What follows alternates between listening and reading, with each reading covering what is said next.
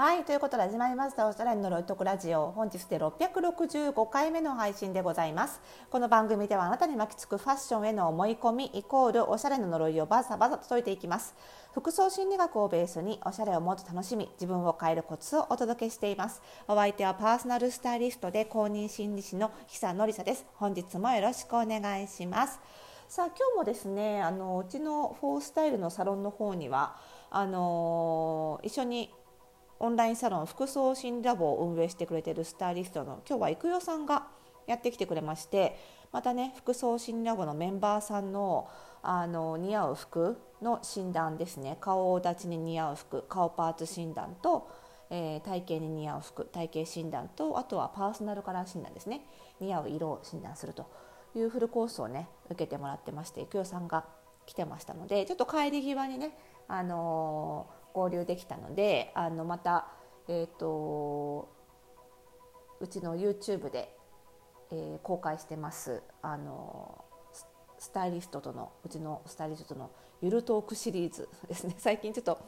ゆるゆるご飯食べたりとかそのお客様の診断が終わった後のツールの片付けをしながらですね あの近況を聞いたりして動画を回すっていうのを最近やってましてそれを今日も撮ったのでまた近々ねあの公開できるかなと思いますのでその時にはまたリンク貼りますので是非見ていただければと思います。今日はね、うん、なんかあの子供が小さい時から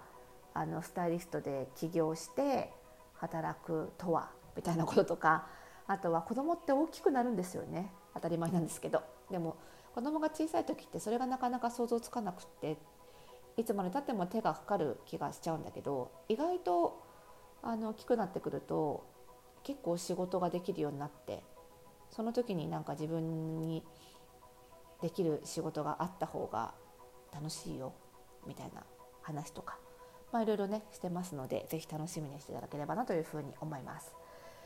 でね、まあ、今日もそういう診断やってるんですけど、あのまあ、最近その最近って言ってもあれかなもう10年ぐらい経つのかなあのお客様がそのおしゃれに悩んでうちのサービスなりオンラインサロンなりあの入ってくれたり申し込んでくれたりする時って結構こう自分らしいおしゃれの形を見つけたいとか自分らしいおしゃれが分かんないみたいなことでいらっしゃる方がすごく多いんですよ。でこれね私がスタイリストにあのパーソナルスタイリストになったばっかりの17年前ん？今2023でしょ？17年前か。は割とこうなんかおしゃれになりたいとかあの流行が分かんないから今っぽい服になりたいとか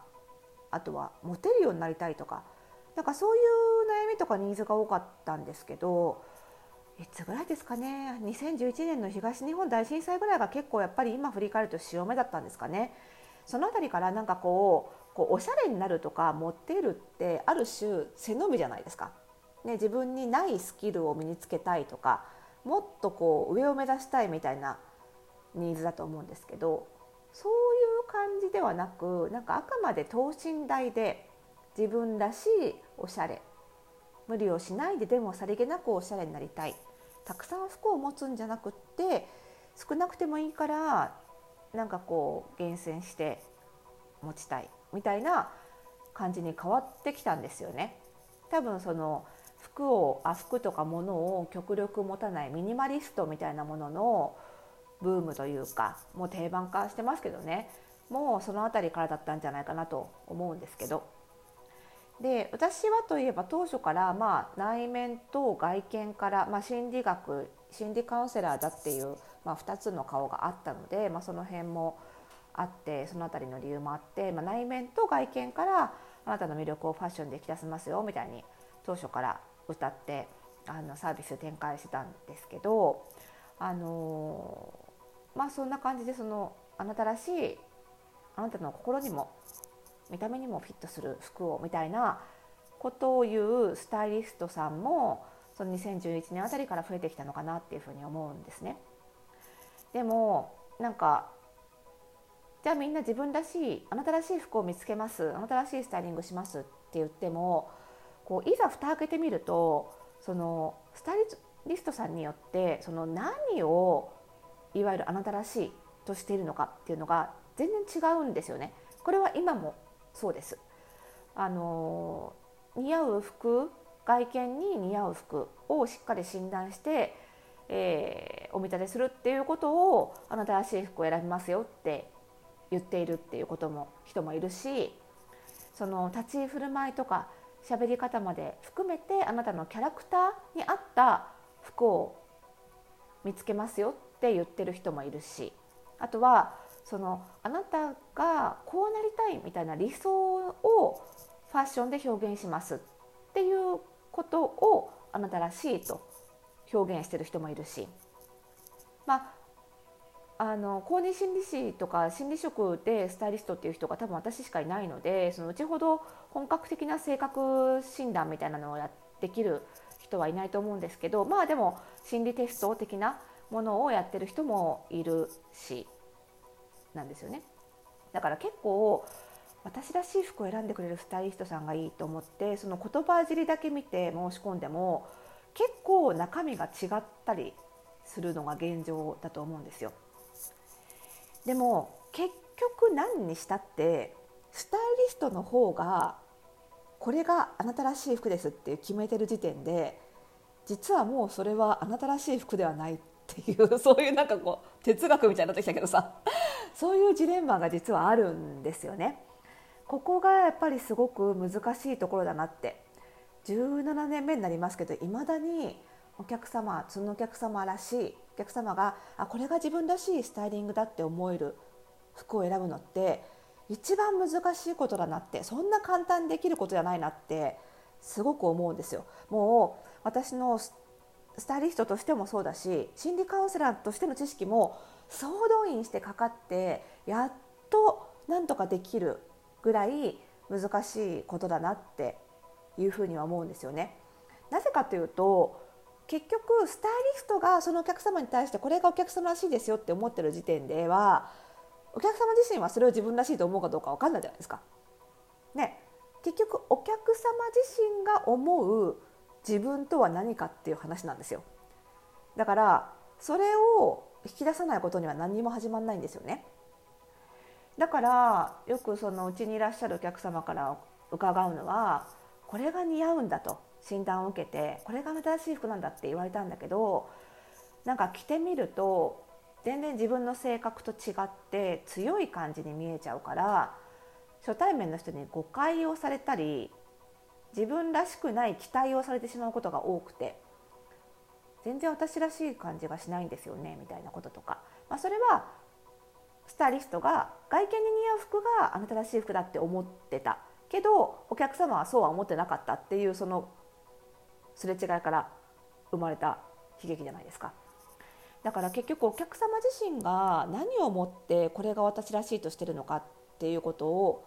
引き出さないといけないんだけどでもこれがなかなか難しいしなかなか実現しづらいっていうのには、まあ、大きく分けて2つ理由があると思うんですよね。でその1つ目はまずそのお客様自身が思ってる私自分って何かこれを引き出すっていうのはもはや心理カウンセリングの領域なんですよ。なのでスタイリストの勉強だけではできないんですよね。結局心理カウンセリング自体もあなたって何者なんでしょうかねっていうのをこれも心理カウンセラーが教えるわけじゃなくってお客様ごあ心理カウンセリングでお客様とはないけどクライアントさんご自身が気づくのを手伝うだから自分自身も気づいてないこともあるわけですよ。ね私って何だろうって問いかけって難しくないですか？結構。だから自分自身でもちゃんと明確になってなかったりましてや言語化できてなかったりすることが多いのでそれをこうあらゆる問いかけだったりいろんなこう手法心理カウンセリング的な手法を使ってお客様自身クライアントさん自身が気づいてもらえるように搬送していくっていうのかな。なのでそのまずお客様が思う自分とは何かを引き出すのにその心理カウンセリングの処方が必要だっていうところがまず難しい1つ目の理由ですよね。で2つ目は仮にそれを引き出したとしてこのお客様は自分とはこういう人間だって思ってるんだとこれが自分らしさだと思ってるんだってことが仮に引き出したとしてもそれを今度ファッションで表現しなきゃいけないわけですよ。そうするとそのお客様が思ってる私らしいっていうイメージを実現するにはその服自体はお客様の外見には似合わない服だったりもすることもあるわけでじゃあそれをどう似合わせていくのかだったりそもそもこのお客様が私らしいって思うイメージってファッションの形で出てくるわけじゃないから大抵の場合形容詞だったりあとはその一番イメージが近い芸能人だったり映画の主人公登場人物だったりとか、まあ、いろんな形で出てくるのでそれをファッションに置き換えていかなきゃいけないんですよね。その自分らしいっていう像を表現するにはこの洋服を着れば結果的に表現できるはずっていう変換していくっていう作業もそのどういう服を着たらどういう印象になるかみたいなことが分かってないといけないのでなかなかそれも難しいことなんですよね。だからこの2つの理由があって本当の意味でお客様が自分らしい服を見つけるそして着るお手伝いをするっていうのはかなり難しい。でもだからこそすごいやりがいがある。ここまでできるようになったら。かなりそのお客様の深いところまでお付き合いするので必ず長いお付き合いになるんですよね。あの自分が思う自分って変わりうるのでね。だからまああの本当にそういう深いお付き合いができるスタイリストになりたいと思うのであればやっぱり心理カウンセリングまで学んでやりがあるのでねやってほしいなっていうふうに思いますしねそういうことができるスタイリストが少ないので是非仲間に入ってほしいななんていうふうに思っております。